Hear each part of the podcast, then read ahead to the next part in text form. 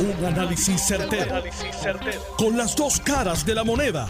Donde los que saben no tienen miedo a venir. tienen miedo a venir. Esto es el podcast de Análisis 630 con Enrique Quique Cruz. Buenas tardes, mis queridas amigas, amigos. Bienvenidos otro día más aquí de Análisis 630. Yo soy Enrique Quique Cruz y estoy aquí de lunes a viernes de 5 a 7. Me puedes escuchar en la banda FM, en el área metro por el 94.3 FM o en el área oeste, por allá donde está nuestra compañera Zulma Rosario, en Sin Atadura. Por allá nos puedes escuchar por el 99.9 FM en tu radio. Pero la semana pasada, cuando surgió el revolú de la guagua del presidente del Senado, José Luis Dalmao, yo dije que en esta isla había un problema de envidia porque últimamente estoy viendo una serie de titulares que no son lo que conlleva la noticia. Y ese titular de la guagua de José Luis Dalmau decía una guagua valorada en 100 mil y pico de pesos cuando la guagua en sí costó 70 y pico mil. Pero la gente de Metro, ni tonto ni perezoso, arrancaron por ahí para abajo y han sacado la del de Cataño. Ahí sí que no hay envidia. ahí sí que no hay argumento, ahí sí que no hay ni abogado de defensa, que necesitaría mucho.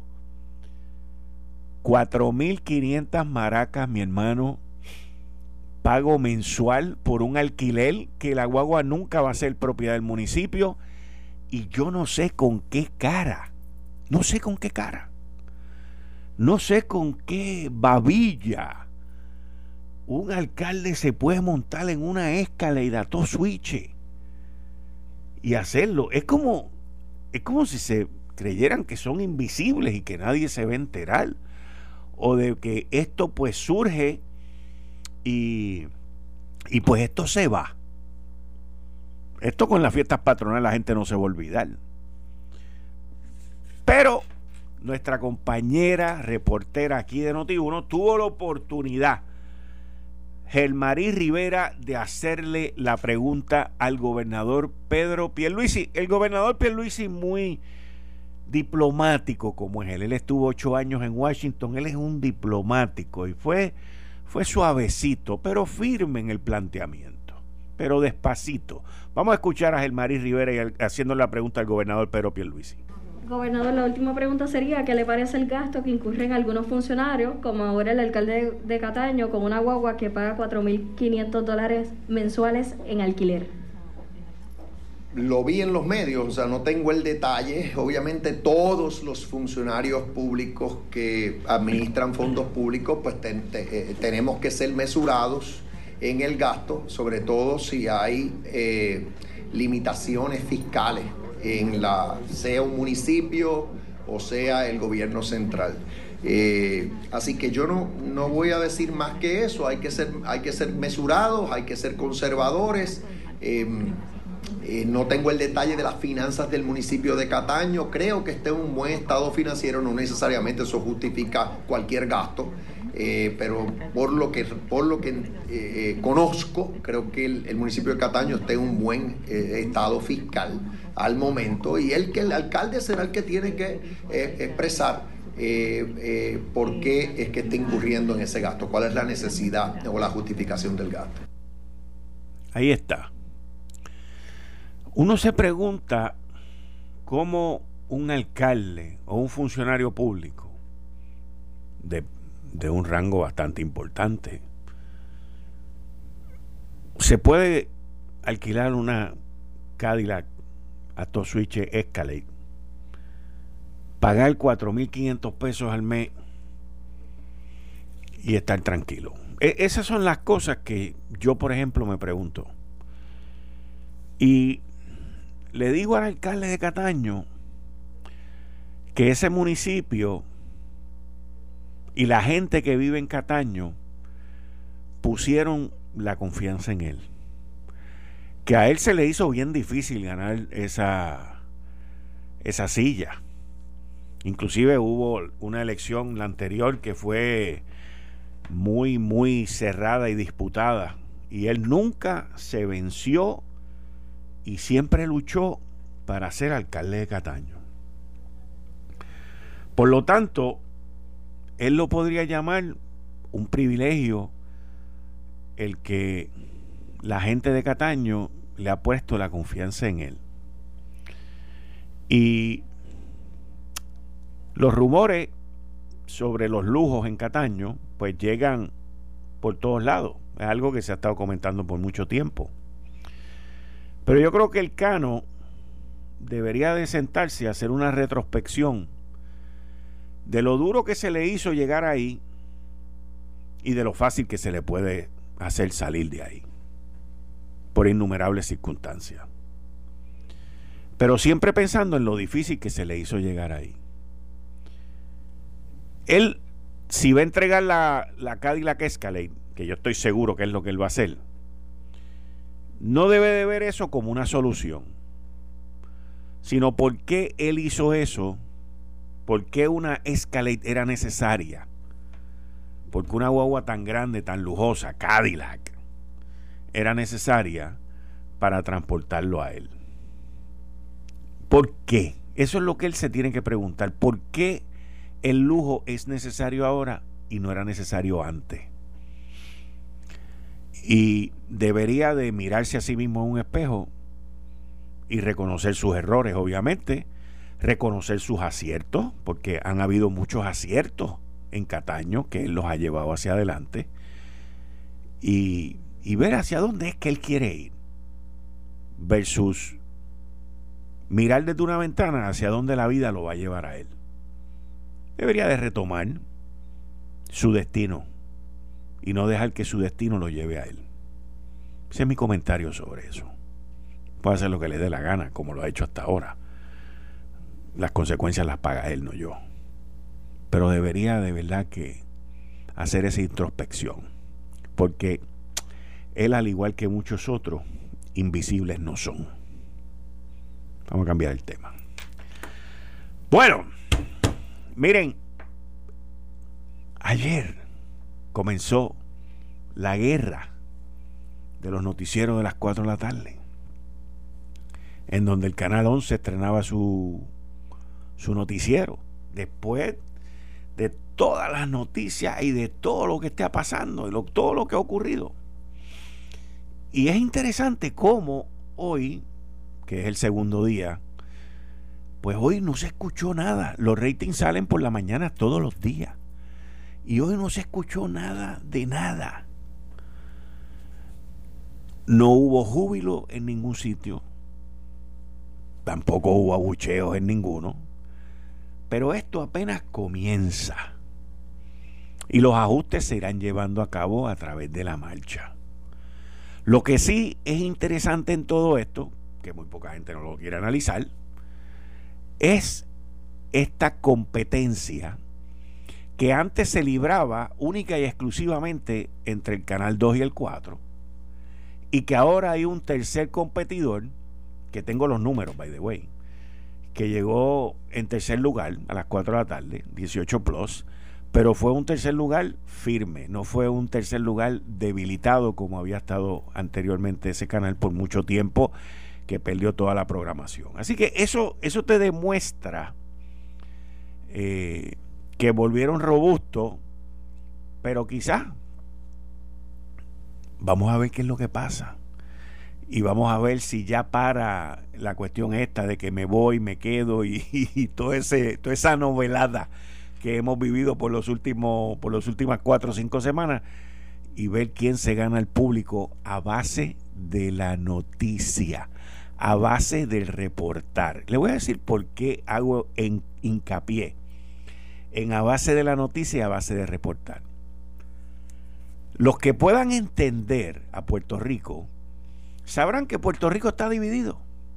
Mitad son conservadores, más de la mitad son conservadores, menos de la mitad no lo son.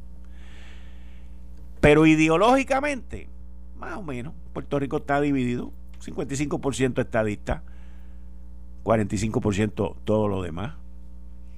Y el problema que esta isla ha vivido por los últimos 10 años es que en vez de reportar, se trata de opinar. Este programa, por ejemplo, yo siempre digo, yo nunca he sido, al contrario, tengo un respeto enorme por los reporteros, porque es un trabajo bien difícil y es otra cosa. Yo no soy reportero, yo opino. Yo tengo el privilegio de venir aquí a las 5 de la tarde a opinar, analizar y decir lo que yo pienso a base de la información que recibo de mis fuentes, que son de las mejores que hay en esta isla. Y me di la tarea de averiguar cómo salieron los ratings. Pegadito, pegadito, pegadito estuvo el 2 y el 4 y en tercer lugar llegó Tele 11, pero Tele 11 llegó con un robusto con un robusto número al tercer lugar. Así que no están muy distantes del segundo y del primero, que están en prácticamente un empate. El bizcocho ahora se está dividiendo entre tres. Y va a estar interesantísimo cuál de los tres es el que va a estar pendiente de dar la noticia como es versus las tendencias que han habido en esta isla por los últimos años principalmente ideológicas y políticas, que los reporteros y los noticieros deberían estar ajenos de eso. Pero eso se ha infiltrado y hay que ver ahora quién lo desinfecta primero.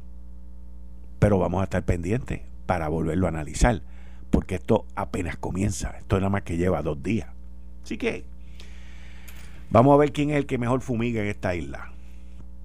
Bueno, no, de, no abandonando el tema de Cuba y dejándole saber a mis radios escuchas que mañana a las 5 y 45 de la tarde tengo una entrevista exclusiva aquí en Noti1 con una persona de Washington, D.C. que ha sido muy vocal sobre el tema y ya lo cuadramos mañana a las 5 y 45 de la tarde. Esa persona va a estar llamando aquí y vamos a hablar sobre qué debe hacer el gobierno de los Estados Unidos con esta situación de lo de Cuba. La situación en Cuba ha cambiado del domingo a hoy.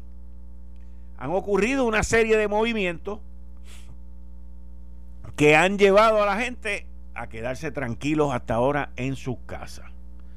Uno, el presidente Miguel Díaz Canel hizo un llamado a los revolucionarios a que salieran a la calle y enfrentaran a los enemigos de la revolución.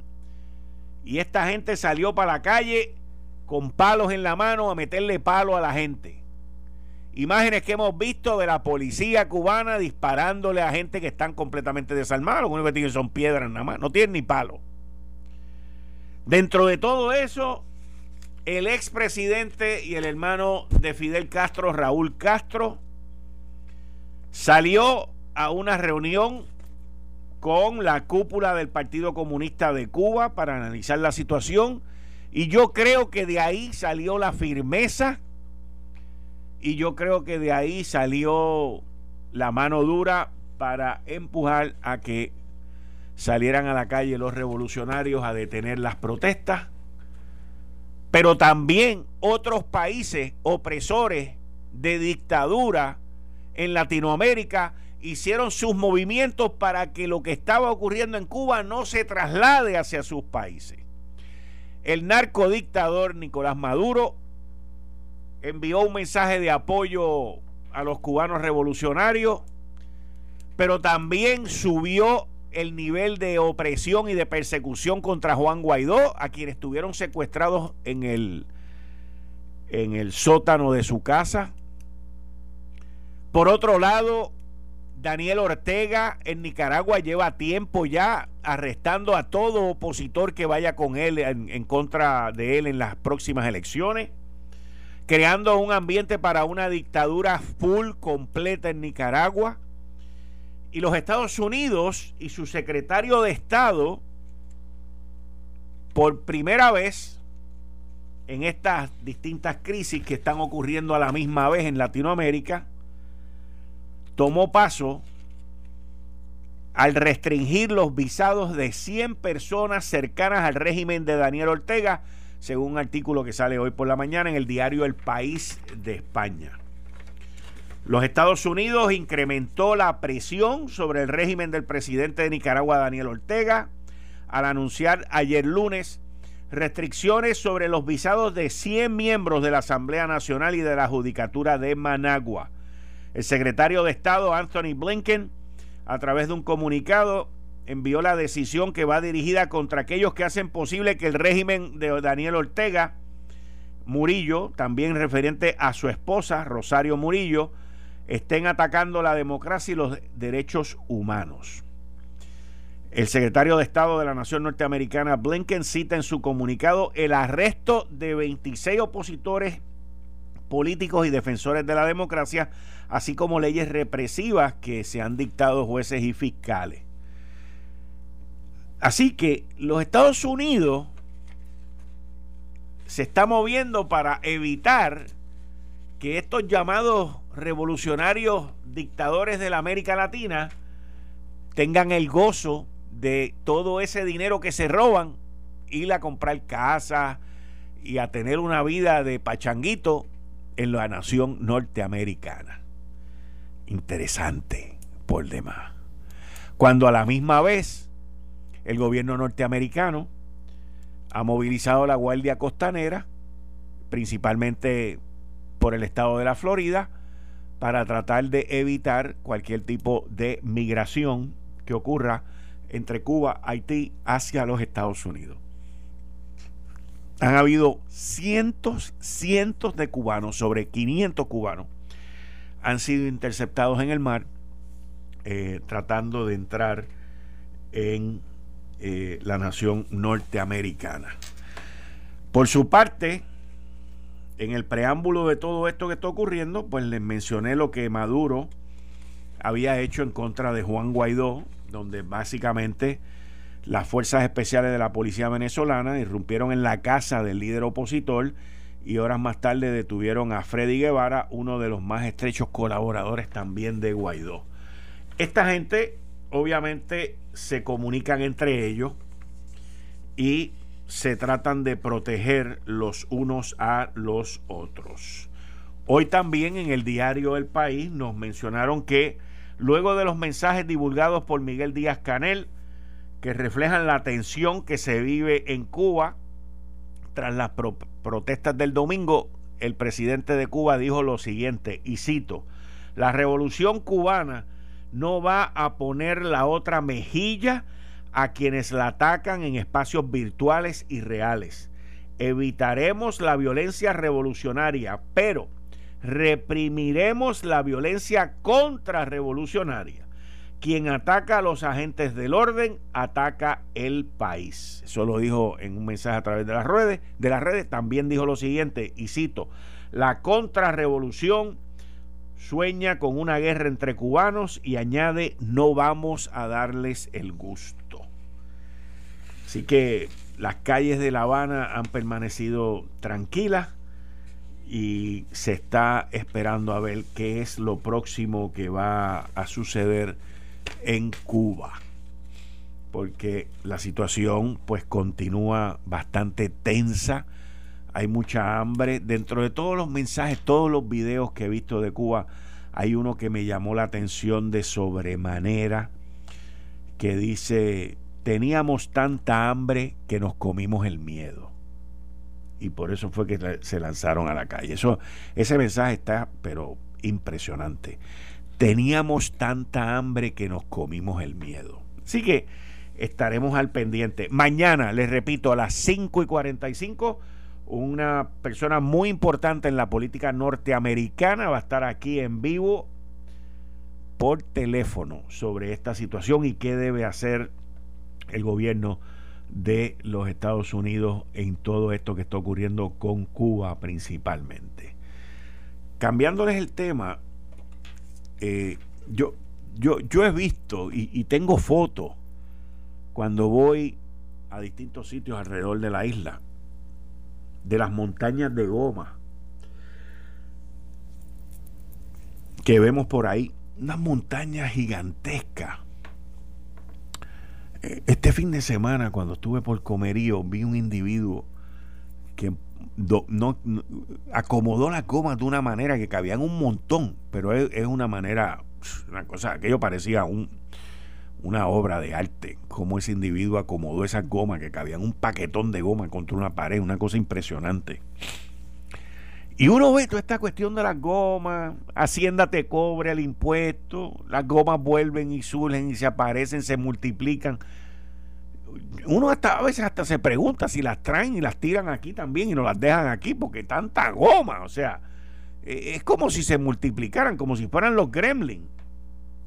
Entonces, por otro lado, ayer anunció la secretaria del Departamento de Transportación Obras Públicas, la secretaria muy apta para lo que está haciendo y, y responsiva, y espacio responsiva, que ya tienen esta vaina resuelta. La semana pasada nombraron a la Guardia Nacional para que también resolviera el dichoso problema de las gomas. Y entonces, yo, yo me pregunto, yo digo, mano, con tanto que van a embrear en esta isla, creo que ayer anunciaron 266 millones de pesos que, que el gobierno federal nos dio para embrear. Y yo digo, con tanto que con tanto billete que viene para acá para embrear las calles, y yo digo, ¿y por qué no pueden usar el combinado del asfalto con la goma? Que según tengo entendido, porque yo no soy ingeniero ni químico ni nada por el estilo, pero según tengo entendido, dura mucho más. Y entonces, la mente boricua me dice, sí, Quique, pero lo que pasa es que si el asfalto dura más, no se embrea más. entonces, entonces, esa ha sido la política pública hasta ahora, tanto de populares como PNP.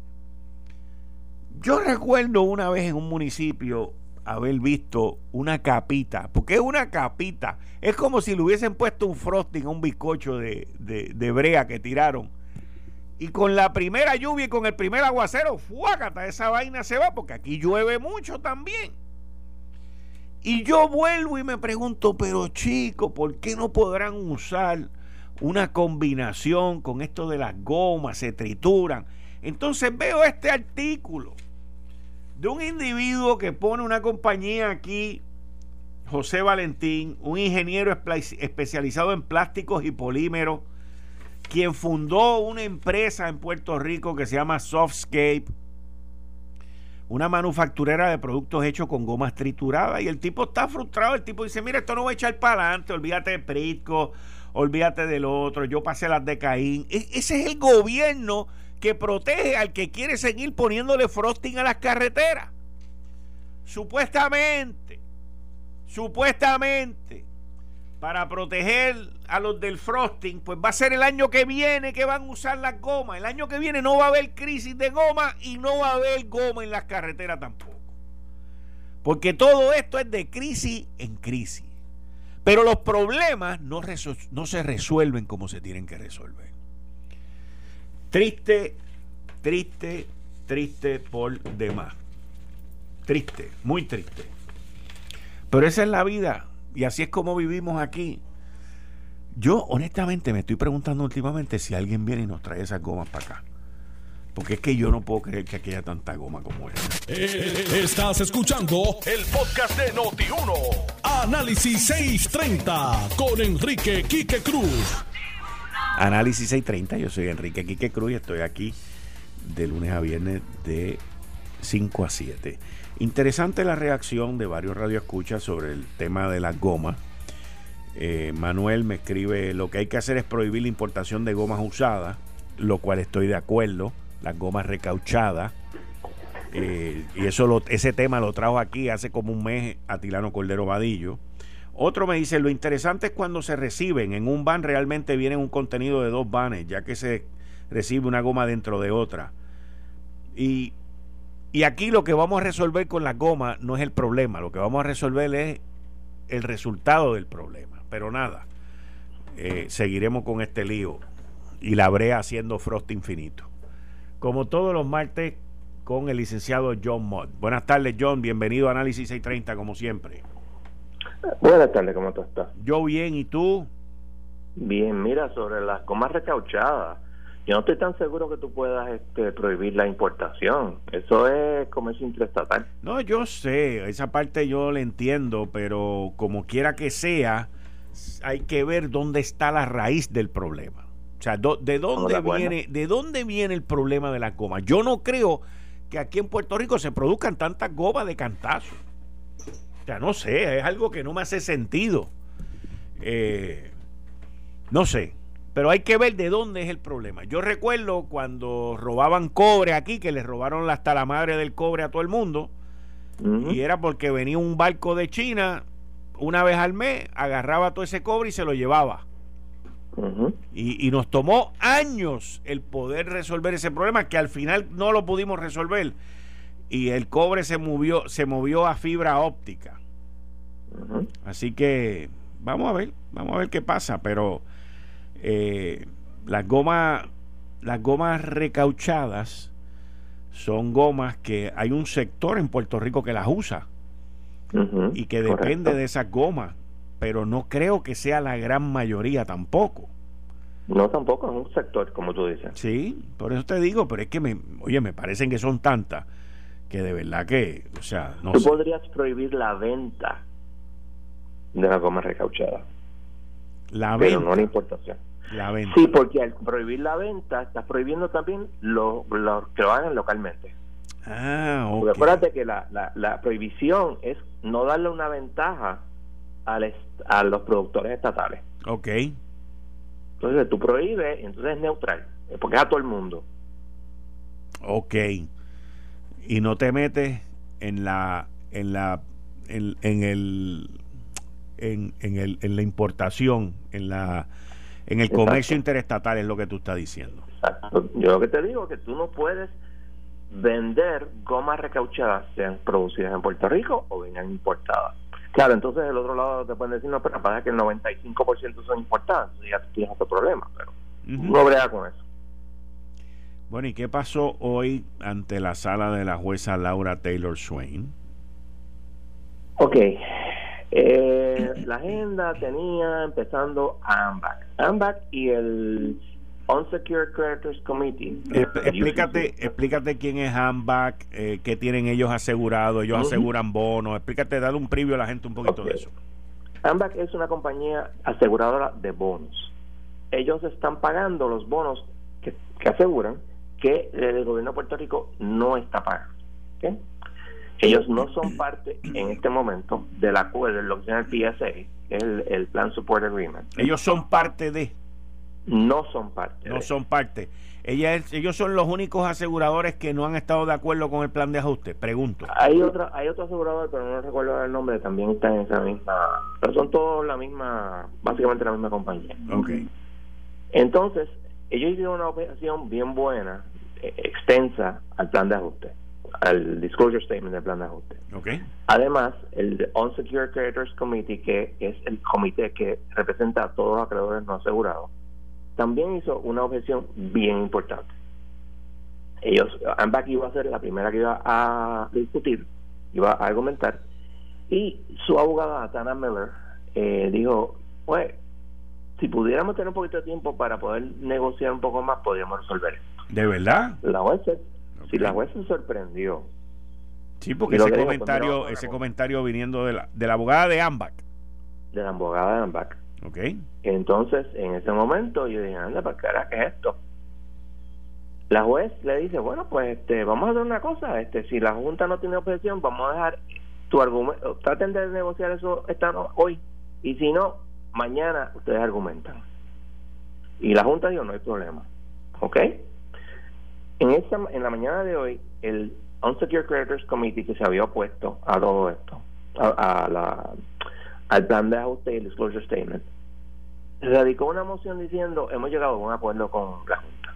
O sea, ya tú tienes un casi acuerdo con ambas. Esos son los acreedores no asegurados. No asegurados. Le van a dar 575 millones de dólares y dos otras otras cosas.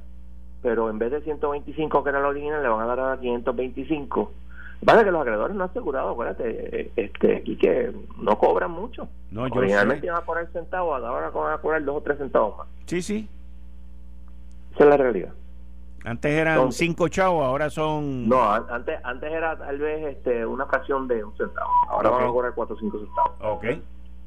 Pues Entonces, empiezan las argumentaciones y estuvo interesante que una cosa que se llama, ay Dios mío, eh, los que tienen los los bonos o los beneficios de lo que vendió el Banco Monetal de Fomento, esa, ese grupo argumentó que el plan de ajuste violaba la ley, el plan de ajuste violaba la ley de Puerto Rico.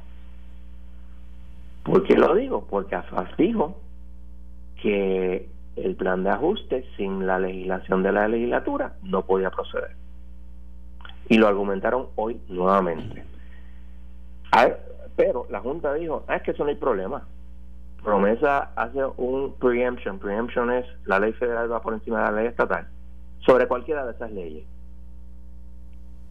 Y el eh, John Ray Charlie, que era el que estaba argumentando, argumentó su punto después en otro, en lo que se llama la parte de los procedurals.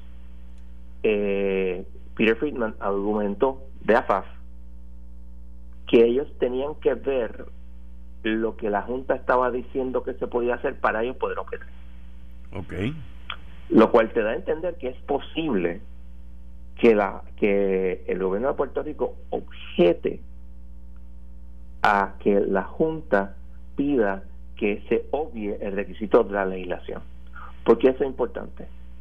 Porque la juez se encuentra, y la, y la juez le preguntó, de hecho, a Peter Friedman, mira, tú me estás diciendo que tú quieres una sentencia sumaria o algo antes de ver el, el, la aprobación del plan de ajuste. Él dijo, no, no, juez, lo podemos ver juntos. Lo cual te deja ver, la juez sabe lo que está pasando y no le interesa, lógicamente, tener que decidir ese punto. Porque o le dice a la Junta, si tú tienes razón, y promesa hace un blanket eh, preemption sobre todas las leyes de Puerto Rico, lo cual estaría bien fuerte, o le dice al gobierno y a la Junta, miren, como ustedes están en desacuerdo y yo no puedo hacer eso, no se puede aprobar el plan de ajuste. ¿Y qué pasa si no se aprueba el plan de ajuste? Yo lo he dicho 20 veces, la alternativa es la desestimación de la quiebra. Y eso a nadie le interesa. Mm.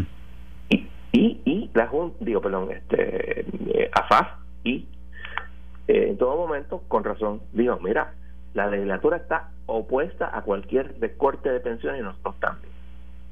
Yo estoy seguro que el gobierno aceptaría un recorte menos severo, pero yo estoy seguro que la legislatura no. La legislatura es cero, porque es una pugna política. Y la pregunta inarticulada es, ¿está la legislatura dispuesta a arriesgar el que se pierda el plan de ajuste por no cortar las pensiones? Porque el único que se perjudica es, es el gobierno de Puerto Rico. Porque la Junta sigue sigue en existencia y sigue chavando y sigue robando. Y eso que estaban celebrando en, hasta en artículos de, de periódico de que el primer este plan de ajuste, plan, perdón, este primer presupuesto balanceado no está balanceado a menos que se apruebe el plan de ajuste. Así que tienen otro, problema. Ok, entonces pasó pasó lo de AMBAC. Eh, esta gente tiene más tiempo para hasta mañana. Hasta mañana tienen para negociar. ¿Y después qué ocurrió? Lo, lo demás fue casi anticlimático porque las objeciones, la, juez Swain es una persona que tú sabes por dónde va por las preguntas que hace.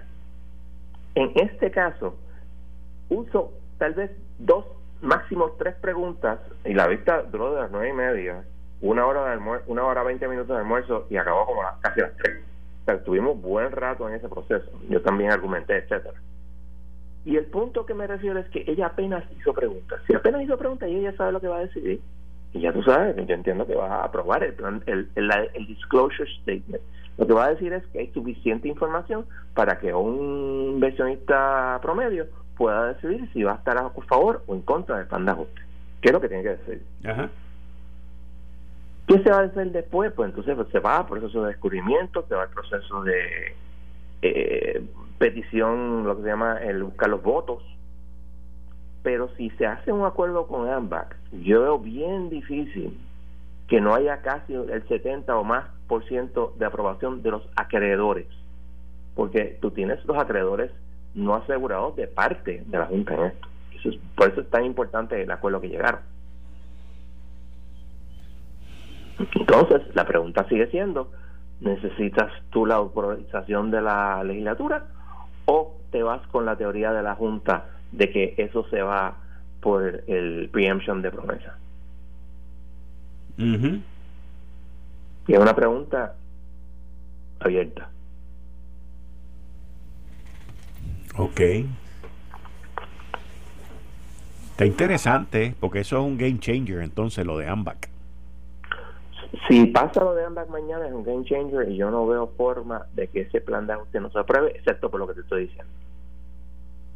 Con todas las opciones que yo y que otros abogados podamos hacer, no lo veo.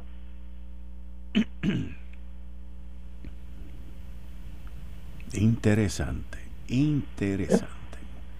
Ok, ¿algo más? Eh, sí, eh, hoy eh, en algún momento en el día el Tribunal Apelativo eh, concedió la moción de paralización del caso de Luma en el Tribunal de Primera Instancia, le dio una semana a la Cámara para, o, para poner su posición sobre la apelación de Luma, obviamente va a decir no, Luma está equivocado, y en algún momento, qué sé yo, el próximo mes, mes y medio, dos meses, decidirá.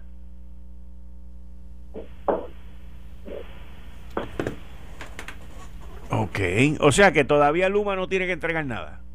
Todavía no tiene que entregar nada y es lo lógico, porque este si tú entregas los documentos, ¿de qué sirve la apelación? Correcto.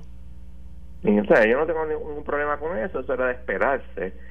Ahora, lo que decida, eh, yo me inclino a pensar que la mayor parte de los documentos los tendrán que entregar, pero no todos. Ok. Pues vamos a ver. Bueno, vamos a ver qué dice el Tribunal Apelativo. Y después, no te extrañe que el que pierda va al Supremo. También. Que va, probablemente sea no al lugar, pero, pero pues, pues, está ahí. Hay, hay una. El, yo, yo, yo con la parte que tengo problema es con entregar nombre. Yo estoy de acuerdo contigo totalmente. Eso está mal. O sea, yo, yo, yo tengo un problema serio con eso. Porque estás invadiendo la privacidad. El Estado no debe de tener eso, aunque esté pago con fondos públicos. Estoy de acuerdo, los empleados, el asunto de los empleados es relevante. Porque el empleado es privado, el empleado no es público. Exacto. Y tienes razón, o sea, tú puedes pedirle un montón de información porque estás hablando de algo importante para el desarrollo económico de Puerto Rico, no tengo problema. Pero los nombres de los empleados, ¿qué tiene que ver eso con nada? Que pueda ah, investigar la Cámara. Absolutamente nada. Ah, investigar a ver si los empleados. ¿Cómo tú vas a saber por los nombres que son familia de fulano de tal? ¿Cuántos Juan Pérez hay por ahí? Yo con eso, yo con eso tengo un problema serio, pero serio. No, estoy de acuerdo contigo, especialmente en la situación de que hay mucha animosidad contra, contra Luma y contra las personas que están trabajando con Luma.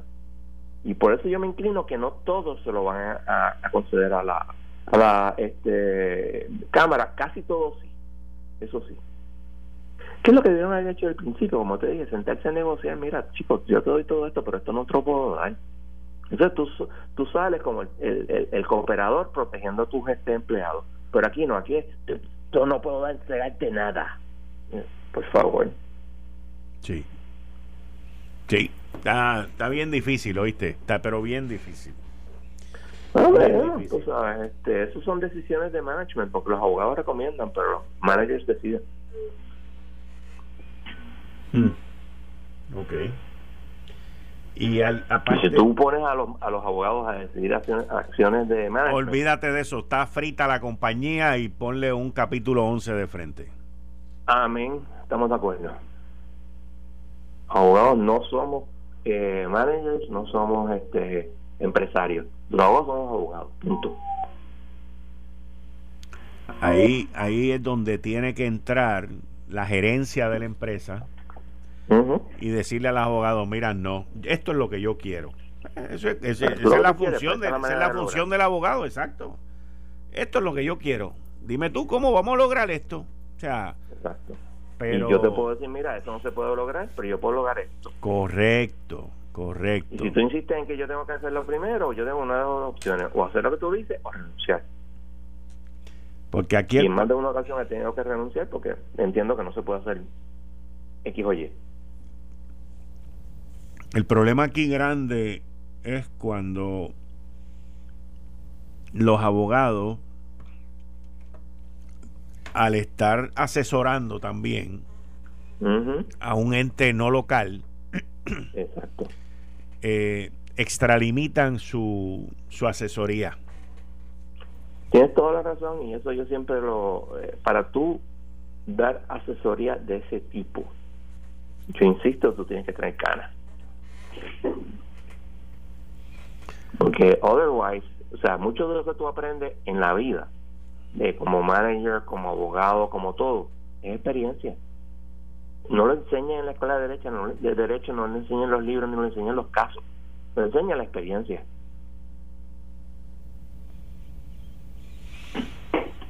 Vamos a ver, vamos a ver cómo, cómo, cómo sigue eso. Pero ha, ha cogido un poquito, como que la cosa como que se ha calmado. No sé si es el verano, no sé si es este el, la, la cómo se llama la la el periodo de que la, la legislatura no está trabajando. Eso ayuda yo creo que eso es importante. La legislatura no está en, en, en, funciones. en, sesión. Exacto. Y yo creo que porque eso por eso era que yo decía o sea cuando salieron dos o tres ahí a pedir que hicieran una sesión extraordinaria lo que querían eran que los, que los convocaran, pero ¿quién, ¿quién va a llamar al diablo para que venga para acá? No, exacto. Cuando ya tú tienes la experiencia, los primeros seis meses, donde le aprobaron cuántos proyectos a Pierluisi, uno. ¿Cuántos este de un nombramiento le colgaron? Eh, eso no es cooperación, eso es ganar de chaval. Ok, pues chévere, pues yo no tengo que llamarte. Quédate por allá.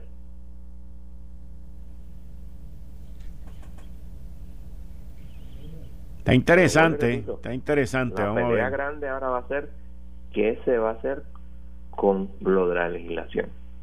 Y eso para mí es un punto neurálgico y el único punto en realidad neurálgico del plan de ajuste en este momento. Con la legislación que sería para aprobar el plan de ajuste. No, el plan de ajuste no lo aprueba la legislatura. Lo que pasa es que hay unas condiciones. Cuando tú haces sí este sí el plan de ajuste el plan de ajuste lo aprueba la juez pero dentro del plan de ajuste hay una serie de medidas o estipulaciones que hay que legislar correcto exactamente. Incluyen la el intercambio de los bonos. Sí sí. Que o sea, la legislatura para la ley de Puerto Rico tiene que aprobar la emisión de bonos. Eso es la ley de Puerto Rico. La junta dice no te preocupes porque la orden supersedes la, la ley de Puerto Rico pero es un preemption bien fuerte y ya, como te dije, eh, Afaf dijo, mira, me tienes que explicar eso porque eso yo entiendo que no, no va. Y yo entiendo que eso es una, una yo entiendo el, el, el, argumento muy bien hecho de la Junta, pero yo conozco a la gente de, de Omar Vini que son muy, muy, competentes y están básicamente diciendo nosotros vamos a pelear. Pero ellos fueron, ellos, ellos creo que hoy, eh, hoy los de Mulvaney fueron los que trajeron el tema también este de la legislación, ¿right? Claro, porque ellos, esa es la objeción de ellos. La objeción de ellos, la objeción de la, del, ok, originalmente cuando radicaron el tercer, el cuarto, no, perdón, cuando radicaron el tercer plan de ajuste según ellos, en realidad el cuarto, pero that's not the point. Eh, AFAB dijo, espérate, espérate, espérate, nosotros objetamos porque tú estás diciendo que eh, se va a aprobar esto, pero la legislatura dice que no lo va a aprobar, a menos que si, si, si hay eh, cortes a las pensiones. En el cuarto plan de ajuste, la Junta añade unos párrafos que yo te leí el otro día, que básicamente dice el plan va a ir va a, obligar a la legislatura y al gobernador a cumplir con esto. Básicamente, do it ellos hacen una reserva de derechos. Dicen, espérate, espérate, En ninguna parte, en, en promesa, se, se, dice eso, eso es demasiado. El argumento hoy fue lo mismo. Ese preemption no es como ustedes dicen. Y lo que ocurre es que esa va a ser la pugna. y más allá. Suponte que la Junta diga, está bien, vamos a hacer una cosa, te voy a, te voy a bajar en vez de 8.5 a 5%. Y Pierluisi dice, ah, hice un logro, which, would- which, would be- which would be true. Pero ¿qué pasa si la legislatura dice, no, tiene que ser cero? Then what? Volvemos a poner a la juez entre la espada y la pared. Sharabi y Smith, o Sila, como se llame en inglés, de la famosa mitología griega, y entonces ella tendría que decidir si el, preemption aplica o el plan de ajuste. No se puede aprobar. Hmm. Wow. Yes. Vamos a ver, vamos a ver. Bueno, John, muchas gracias. Seguimos. No si surge cualquier cosa, te llamo esta semana. Ok, mañana, mañana va a ser bien importante. Yo te mando un mensaje si, si se da lo que yo creo que se va a dar. Ok, O sea, eso significa que la vista continúa mañana. eh, mañana. Y mañana es que se supone que este, la gente de AMBAC y, y la, y la jueza digan, pues logramos un acuerdo. Ahí, se, ahí, ahí es donde los huevos se van a ponerle a peseta. Para aquellos que están en contra del plan de ajuste. Fíjate, los que están en contra del plan de ajuste, aparte de eso soy yo uno de ellos.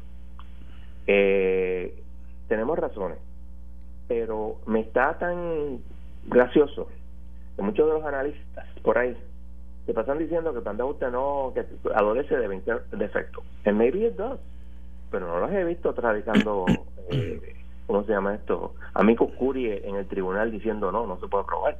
Yo por lo menos ya tengo mi objeción allí puesta. Ok. Está bien. Pues vamos para adelante. Hablamos mañana, como quiera, hablamos mañana. Hablamos mañana. Bye. Bien, muchas gracias. Y ustedes escucharon al licenciado John Mott, que está conmigo todos los martes en la sección Ley Promesa 630. Esto fue el podcast de Notiuno. Análisis 630 con Enrique Quique Cruz. Dale play a tu podcast favorito a través de Apple Podcasts, Spotify, Google Podcasts, Stitcher y notiuno.com.